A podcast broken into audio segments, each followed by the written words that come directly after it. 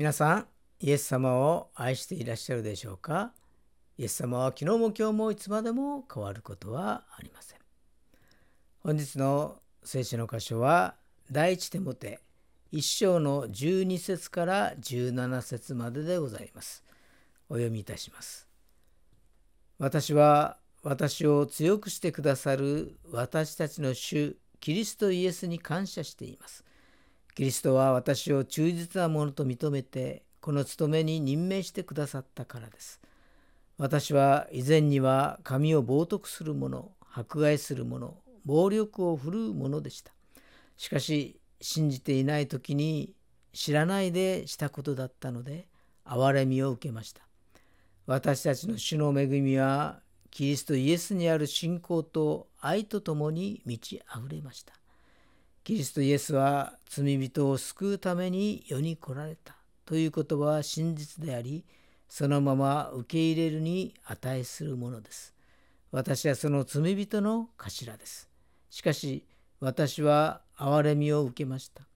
それはキリストイエスがこの上ない寛容をまず私に示し、私をご自分を信じて永遠の命を得ることになる人々の洗礼にするためでした。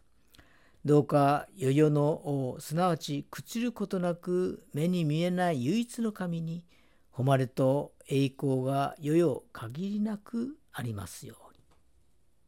アーメン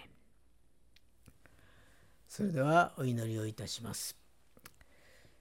愛する天皇父様皆をあがめ感謝いたします。過去も現在も未来さえも支配されています創造主なる神様感謝いたします。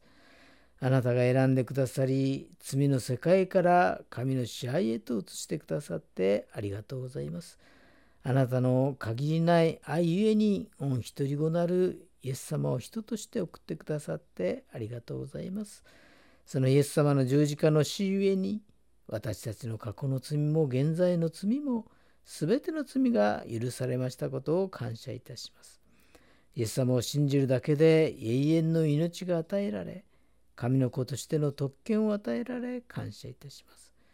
今日の礼拝が神様の恵みで満たされますように、主イエス・キリストのお名前によってお祈りをいたします。アーメン。今日は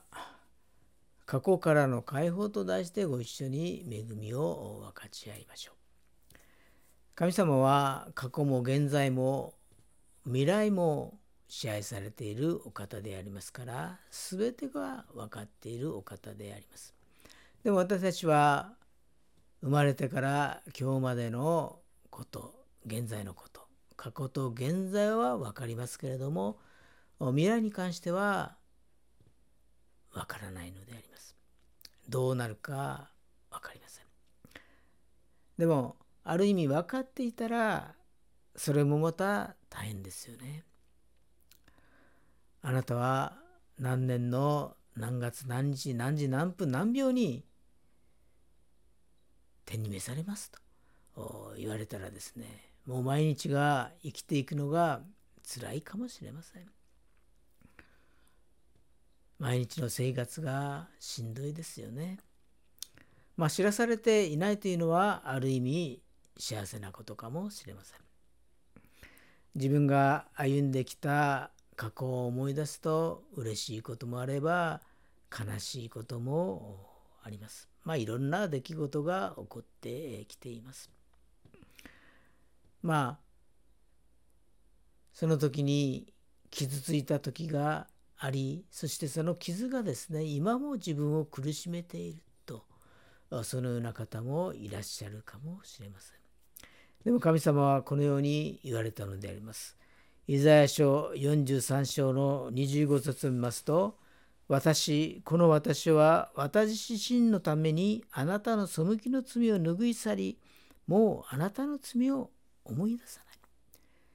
神様は罪を許してその罪に関してはもはや思い出さないと言われるのであります。でも、ああ、許されたんだ、よかったと素直に喜ぶ人もあれば、また、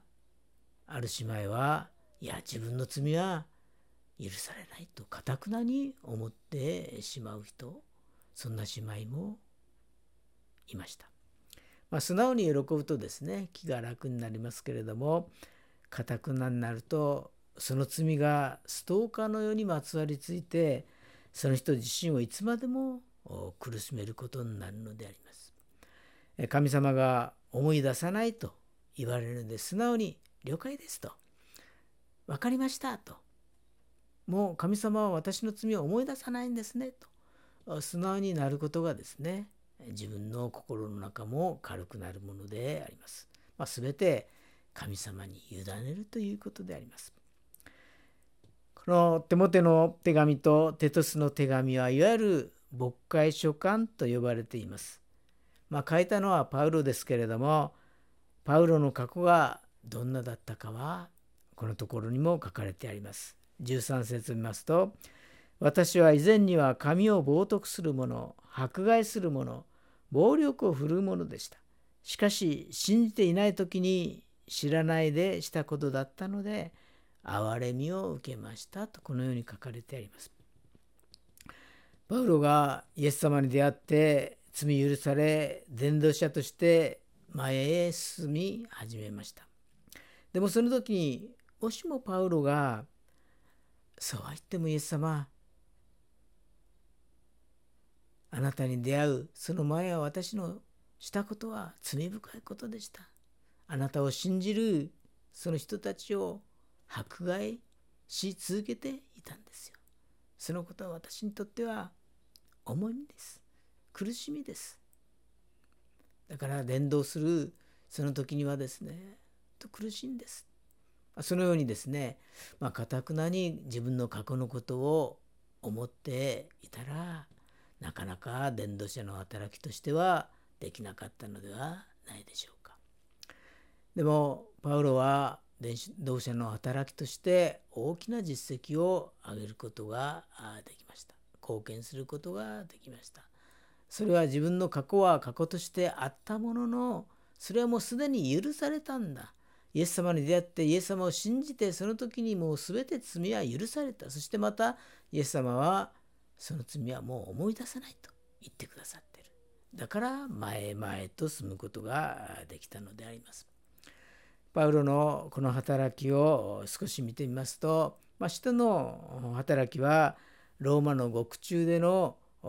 パウロの伝道で終わっています。その後どのような働きをしたのかパウロのその晩年を追っていきますと、まあ、2年後にパウロは、えー、獄舎から解放されローマ大教を命じられました。それからルカとテモテを伴ってエペソを訪問しています。エペソではパウロが予期した通りのことが起こっていました。まあ、それはグノーシス主義という、まあ、異端がはびこっていたということであります。まあ、ことにこのことに関しては第一手元やコロサイ人への手紙の中で取り上げています。エペソでの奉仕は短期間で終えて次にピリピへ行ったのであります。ここでエペソ教会を牧するためにテモテを後に残したのであります。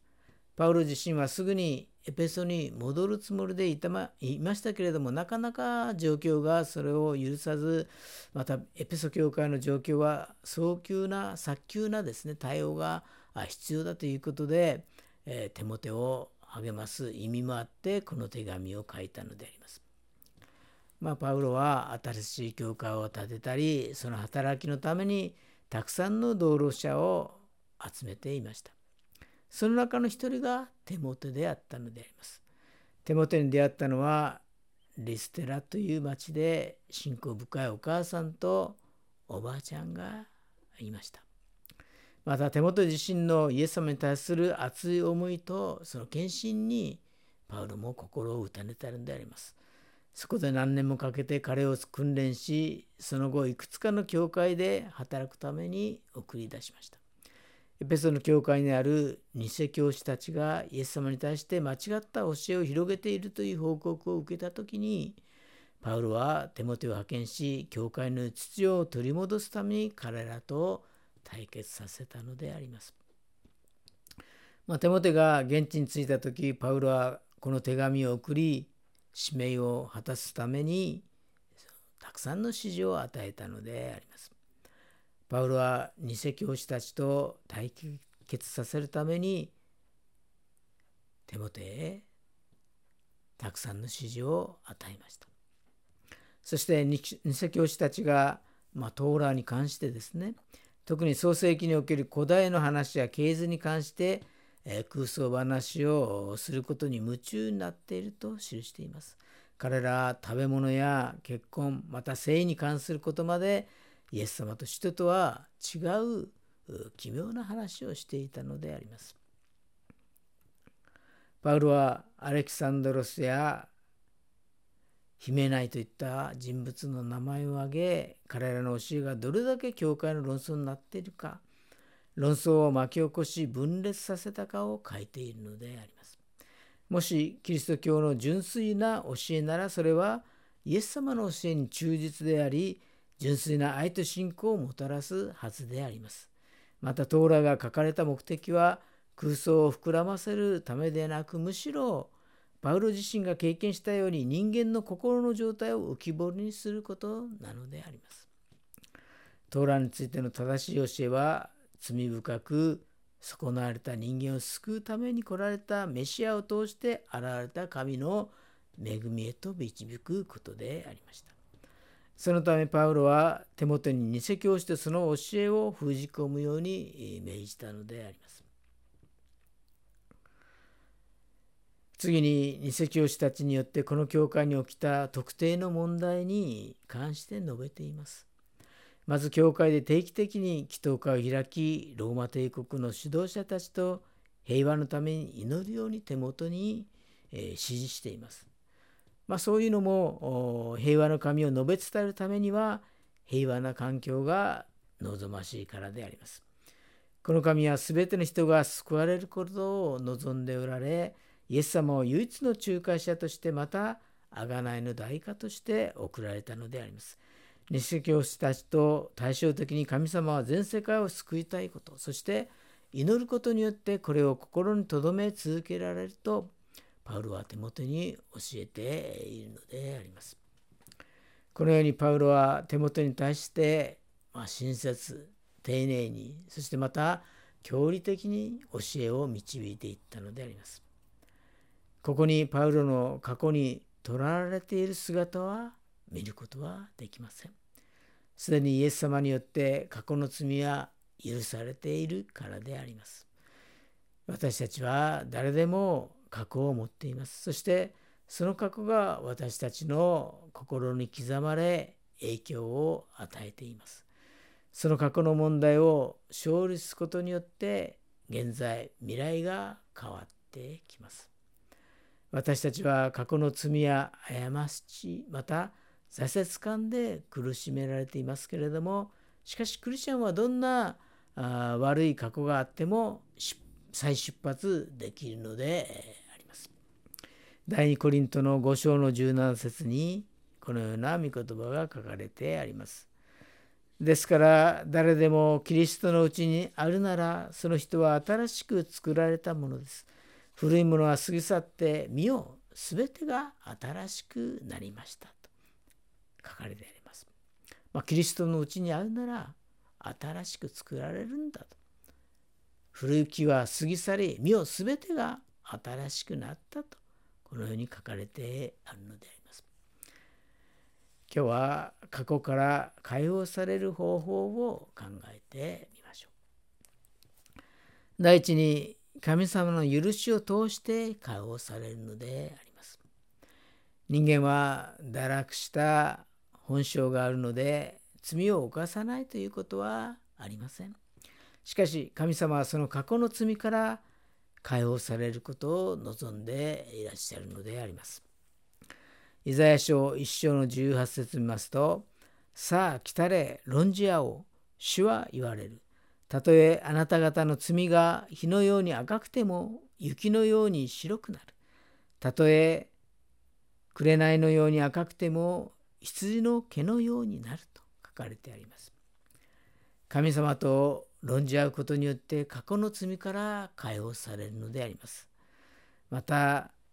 私この私は私自身のためにあなたの背きの罪を拭い去りもうあなたの罪を思い出さないとこのように書かれてあります。私たちは許されたものとして明るく生きなければなりません。私たちの過去に犯したどんな罪も許されるのであります。現在の罪も未来に犯すであろう罪も私たちが真摯に父なる神様に向かってですね真摯に告白し悔い改めるならば許されるのであります。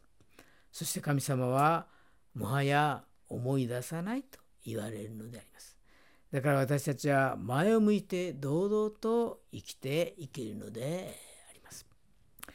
第2に過去を現在の祝福として変えてくださる神様に感謝しなければなりません。人生のマイナスをプラスに変えてくださるのはイエス様しかいません。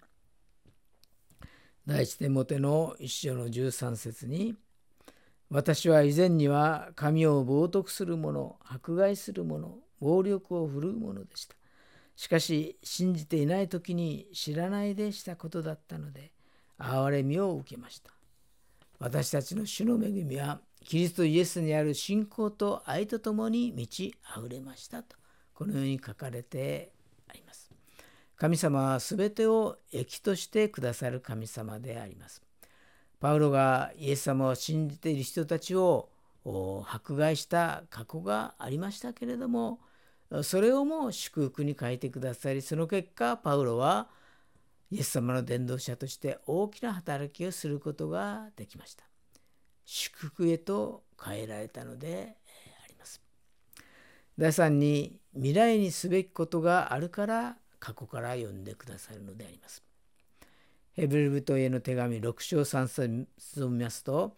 神が許されるなら先に進みましょうという御言葉があります。神様の計画は良き計画であります。その計画のために未来にすべきことがあるために私たちを用いるのであります。えー、もう一箇所を読みますと創世記45章のご説を見ますと私をここに売ったことで今心を痛めたり自分を責めたりしないでください。神はあなた方より先に私を使わし命を救うようにしてくださいましたと書かれてあります。まあ、これはヨセフの話でありますけれども、まあ、兄弟たちに売られたヨセフヨセフでしたけれども恨むことなしに売られたエジプトの地で最初まで上り詰めるのであります。そしてそれはイスラエルの民を救うための神様のご計画だったのでだからヨセフは神様はあなた方より先に私を使わし命を救うようにしてくださいました。これも神様の計画なんだ。このように言ったのであります。だから兄弟たちに売られた過去とかそういうものに恨むことなしにこれは神様の計画だった。私を先にエジプトに使わしてそしてイスラエルの民を救うために私をこの土地に先に導いたのだということを言われたのであります。まあ、このように